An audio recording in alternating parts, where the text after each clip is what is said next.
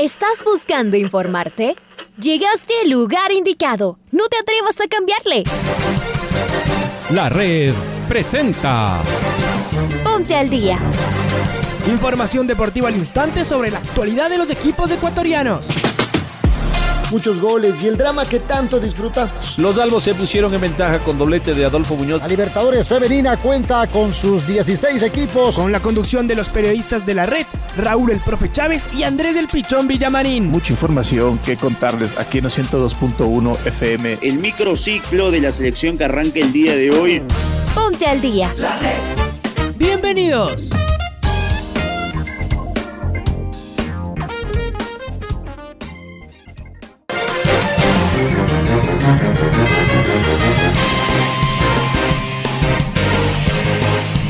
Amigos, amigas, hola, hola, ¿qué tal? ¿Cómo les va? ¿Cómo están? Tengan ustedes eh, muy, pero muy buenos días. El placer de poderlos saludar martes 26. Hace frío, ¿ah? En realidad, amaneció frío, amaneció nublado en algunos puntos de la ciudad. Llovió la noche de ayer, así que nada, es de invierno como tal. Hay que abrigarnos, hay que evitar cualquier enfermedad y nosotros vamos a estar acompañándoles a lo largo de todas las horas en las distintas emisiones de los 102.1 FM de la red en sus distintas programaciones. Un abrazo ¿ah? a todos quienes están iniciando su día, quienes están despertando, quienes tienen a la red como despertador, quienes van en su carrito manejando, quienes se ponen en los audífonos para eh, las distintas eh, actividades que tengan en su día a día bueno, ustedes nos van a poder reportar cómo amanece Quito y en realidad cómo está el tema de la paralización eh, de los buses, ¿ah? porque entiendo en Quito hoy el servicio de transporte público está suspendido, así que a llenarse de paciencia, ojalá y que no existan mayor eh, registro de novedades.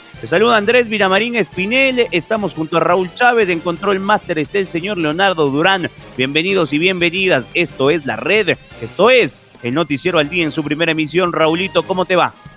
¿Qué tal Andrés? ¿Qué tal amigos, amigas? Un fuerte abrazo. Bienvenidas, bienvenidos a Noticiero al Día en su primera edición en este martes 26 de octubre, ya cerrando el décimo mes del año y con mucho frío en la capital. Arrancamos con los titulares.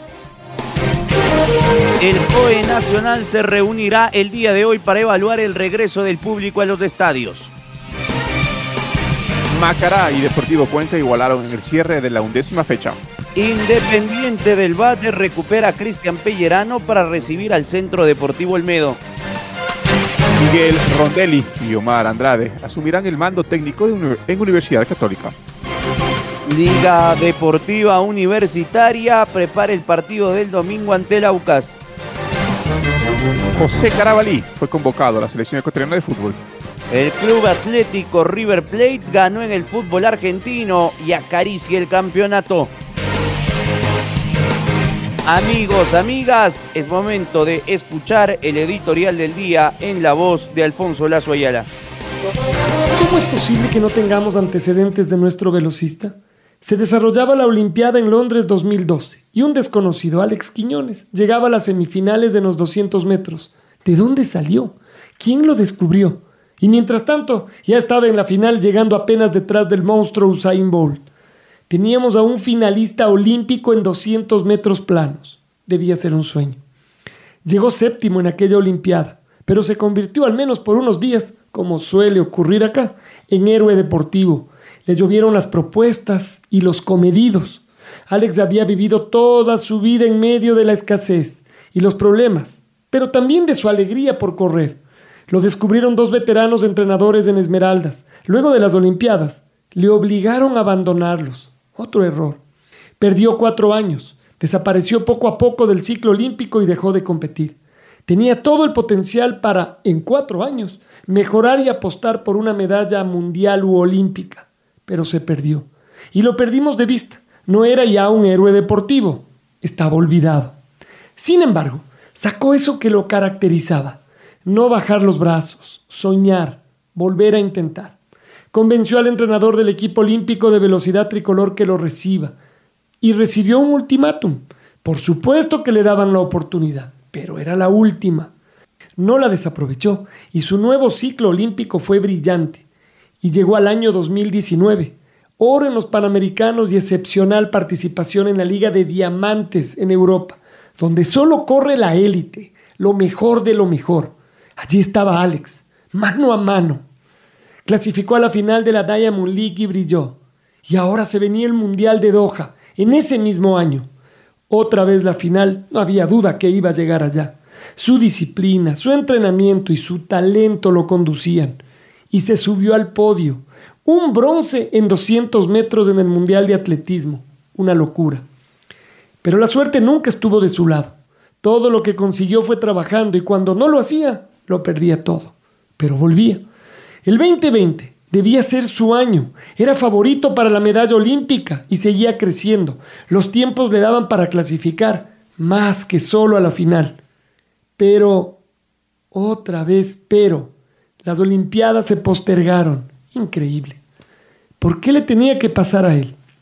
Lo más reciente lo conocemos bien, no participó en Tokio por un fallo administrativo suyo, aunque igual sus marcas ya no estaban como al comenzar el 2020, y lo sancionaron. Habría que esperar un poquito, porque él quería volver. Y de repente ya no está. Se lo llevaron cobardemente. Tal vez era la única forma de terminar con ese espíritu que explotaba en la pista y ese talento que tanto aprendimos a admirar. La vida rara vez fue buena con Alex Quiñones y sin embargo sonreía. Así lo recordaremos. Ahora está en el Olimpo de los grandes atletas del mundo y lo estamos llorando.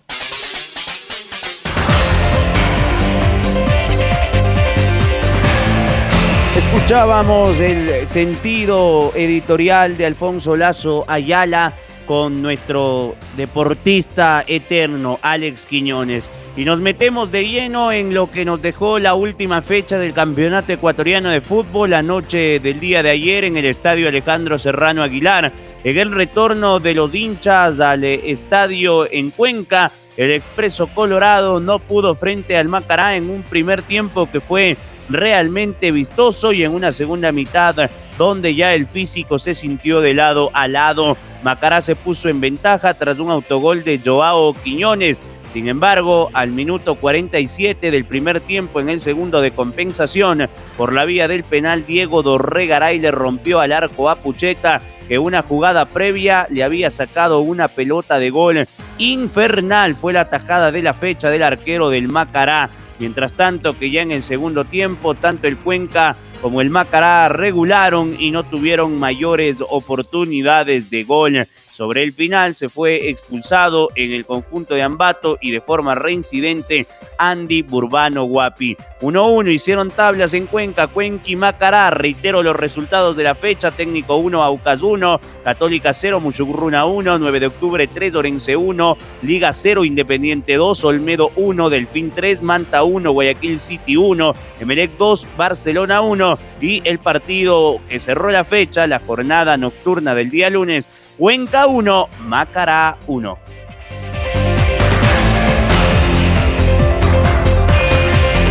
Finalizada ya la undécima fecha, Independiente es puntero con 24 unidades, segundo Emelec, 21 puntos. Tercero, 9 de octubre, 21 puntos. Cuarto, Universidad Católica, 19 puntos. Quinto, Liga Deportiva Universitaria, 18 puntos. Sexto, Delfín, 18 puntos. Séptimo, Guayaquil City, 17 puntos. Octavo es Barcelona, que tiene 10 15 puntos. Noveno es Técnico Universitario, que tiene 15 unidades. Décimo, Sociedad Deportiva Aucas, 14 puntos. Undécimo es Dorense, 14 puntos. Duodécimo, Deportivo Cuenca, 12 puntos. Décimo tercero, Mushruna con 10 puntos. En décimo cuarto es Macará con 9 puntos. Manta es décimo quinto con 6 puntos. Y el descendido Olmedo apenas tiene un punto. Vamos con eh, la próxima fecha, jornada 12 entre viernes y lunes. El día viernes 29 de octubre en el Hokkaido de Manta a las 19 horas. Delfín frente a la Universidad Católica. El sábado 30 de octubre a las 15 horas en Machala, Orense frente a Técnico Universitario, 17.30 Macará frente al Manta. Y este es un buen partido a las 20 horas Guayaquil City frente al Club Sport Emelec. Domingo 31 de octubre, Mushurruna a las 14 horas frente al Cuenca, Independiente del Valle frente a Olmedo a las 16.30, Aucas frente a Liga a las 19 horas. La jornada se cierra el primero de noviembre, día lunes, con el partido de Barcelona, el 9 de octubre. Habrá que decir que en la semana, el día de mañana, para ser exacto, miércoles, Aucas jugará el partido aplazado frente al Barcelona.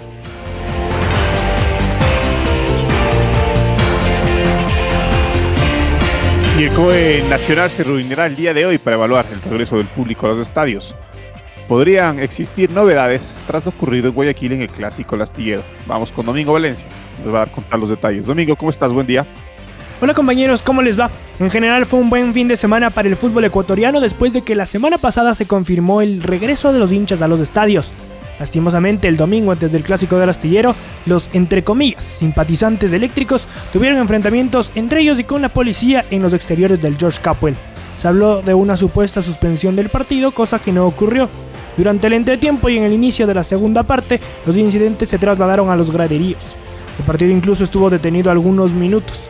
En una reunión de esta jornada del Comité de Operaciones de Emergencia Nacional se evaluará la aplicación del protocolo de bioseguridad del domingo en Guayaquil, por supuesto de los otros partidos también. Algunas personas se las vio sin el distanciamiento correcto, sin mascarillas y se evaluará si el aforo permitido se cumplió en el Estadio Capuel. Si es del caso, se aplicarán las sanciones correspondientes al club y a la Liga Pro. Ojalá los clubes no sufran las consecuencias de los actos de unos pocos. Estaremos atentos a lo que ocurra en la plenaria del COE Nacional. Informó para el Noticiero al Día Domingo Valencia. Compañeros, volvemos con ustedes de Estudios Centrales. Y vamos a estar pendiente entonces de esta reunión del COE que será en la capital de la República. Vamos con Freddy Pasquel porque líder de la segunda etapa de la Liga Pro Independiente del Valle volvió a los entrenamientos del técnico Renato Paiva, recuperará al volante Cristian Pederano tras cumplir los dos partidos de suspensión. Los Rayados reciben en la fecha 12 al descendido Centro Deportivo Olmedo. Freddy, ¿cómo estás? Eh, un abrazo. Hola, ¿qué tal eh, compañeros, amigos, amigas oyentes de la red? El cordial saludo en, este, en esta mañana de día martes con información del Independiente del Valle que es el puntero del campeonato en esta segunda etapa de la Liga Pro Betcris que tiene 24 puntos del equipo de Renato Paiva y que se enrumba a lo que quiere eh, ser la primera final para el Independiente del Valle en la historia del fútbol ecuatoriano acá en nuestro país. Le ganó a Liga 2 a 0 eh, descansó el día domingo y ayer empezó ya eh, una nueva semana de prácticas.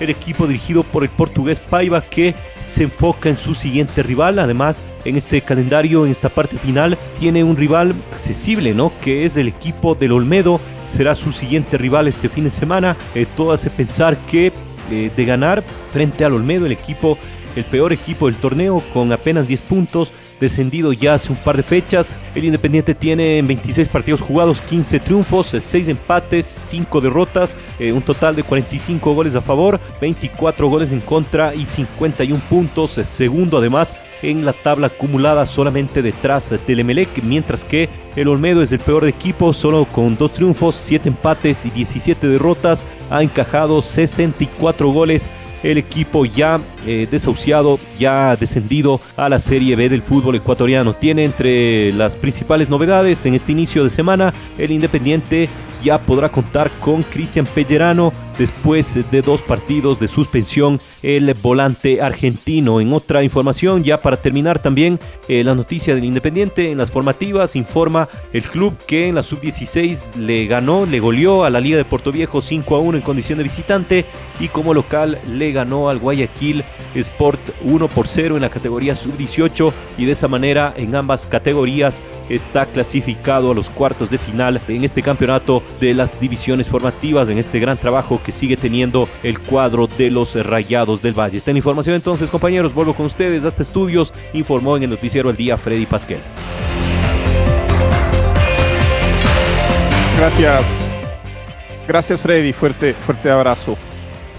Y Universidad Católica emitió un comunicado en el cual confirmó que ante la salida de Santiago Escobar y su cuerpo técnico, los encargados de dirigir el Tránsito Azul hasta el final de la presente temporada serán los profesores Miguel Rondelli y Omar Andrade, quienes estaban a cargo de las divisiones formativas del club.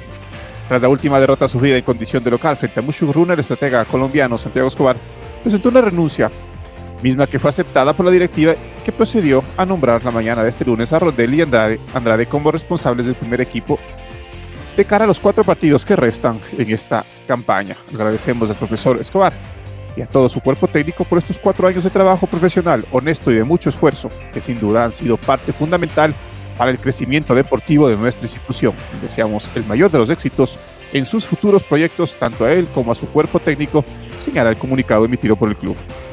Y vamos a escucharlo a Santiago Catani, justamente el presidente de la Católica, sobre lo que se registró, ¿no? La salida del profesor Santiago Escobar. Esto dijo el principal de Católica. Eh, sí, con, con mucha pena, muy dolidos, tristes por la renuncia del profe.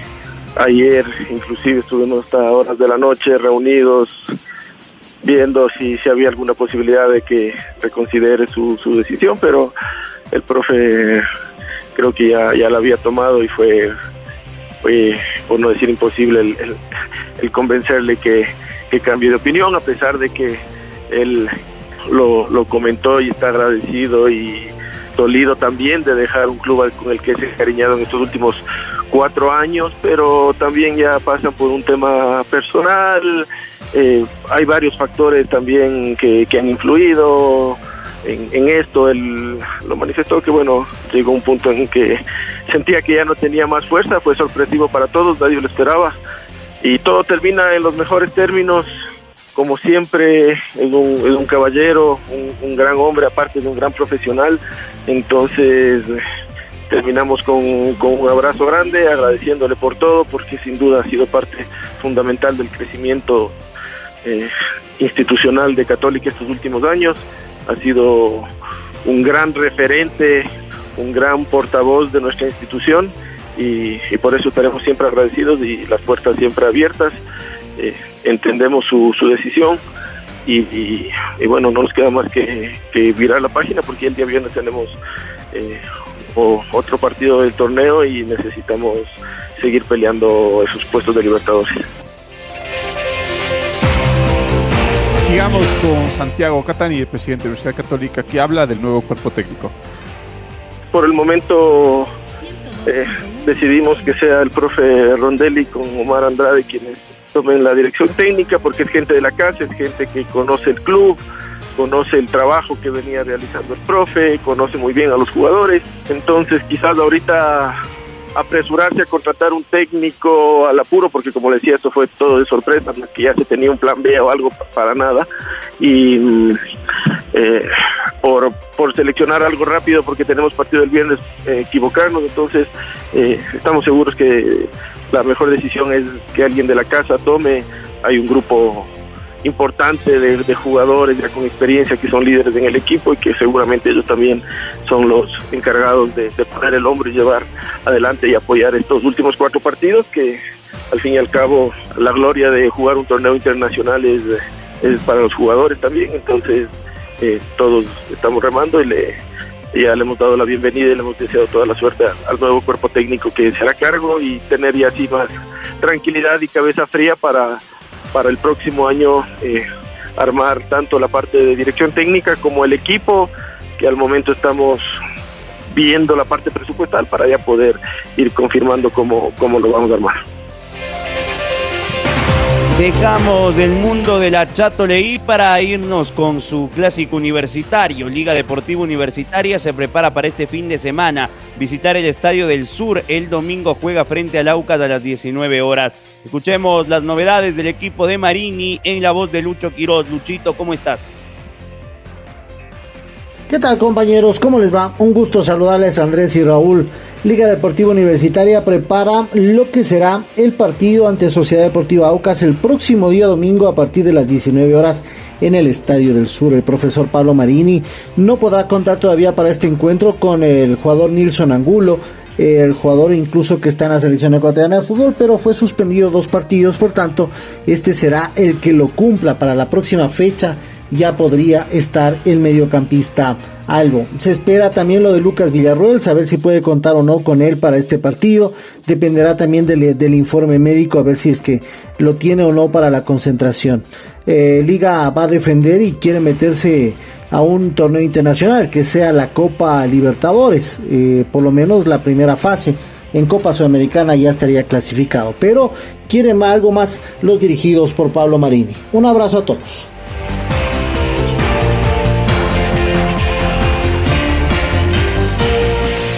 Gracias Luis por tu información. La posibilidad de descartar por lesión a Romario Ibarra estaba presente desde el momento de la convocatoria y finalmente el volante ofensivo no podrá estar entre México. Desde la cuenta oficial de la selección ecuatoriana se informó la presencia de José Carabalí en reemplazo de Ibarra para afrontar el duelo amistoso pactado en Estados Unidos este miércoles. Muy bien, y vamos con información internacional en eh, la jornada de cierre del fútbol argentino a falta de siete fechas por disputar. Talleres de Córdoba y Lanús empataron 3 por 3. Esto trajo consigo que el Club Atlético River Plate le gane a Argentinos Juniors y con este resultado le saque nueve puntos al conjunto de Córdoba con el sueño de Marcelo Gallardo de salir campeón por primera vez del torneo argentino al cierre tras la victoria 3 por 0 en el fútbol de aquel país entre River y Argentinos. Esto dijo el muñeco Gallardo. Lo que hicimos fue primero tener que, yo lo dije la semana que viene, tener que desafiarnos eh, muchísimo en este tiempo por la, por las grandes dificultades que tuvimos para conformar el, equipo, para conformar un equipo, para trabajar con todo el plantel, tener la disponibilidad de plantel. Y, bueno, hoy creo yo que eh, de acuerdo a eso, a ese, a ese trabajo que, que, es silencioso, que a veces tiene, tiene, tiene que haber mucho convencimiento eh, en cuanto al armado de plantel, a, las competencias que tenemos que afrontar, eh, a la idea de juego que queremos proponer, a los jugadores que, se van, eh, a los jugadores que llegan, que se van eh, insertando en, el plantel, a los más grandes que empujan, a los más chicos que, vienen haciendo sus primeros pasos y se suman también. O sea, hubo un montón de, de dificultad, eh, la, cantidad de lesionados que hemos tenido y fueron muchas dificultades en todo este tiempo, pero bueno, ahí después hay algo que creo yo que ahí está el mérito de, todos nosotros, es haber eh, sabido eh, tener una, un convencimiento claro sin perder las ideas de lo que somos.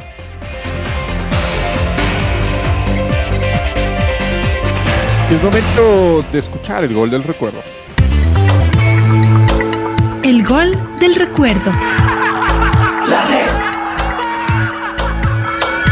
El 26 de octubre del 2011, Liga le ganó al Barcelona 3 a 2 en el estadio Banco Pichincha. Aquel gol fue obra de Paul Ambrosi con los relatos de Carlos Edwin Salas y los comentarios del Bambino Paredes. Otra vez el Pato Urrutia la perdió, va Borgelo, Borgelo le persigue el patrón Guagua, Borgelo cayó Guagua peligro de gol, va a pegar y Diego Armando Calderón de la lilla de sentencia para sacar la pelota, parecía falta en contra de Guagua, el árbitro dijo no, se hizo el loco y la pelota iba a ingresar y Diego Armando Calderón, milagroso. Y ahora el contragolpe de liga, qué partido, allá va Bolaños, Ambrosi, golazo, golazo, golazo, gol.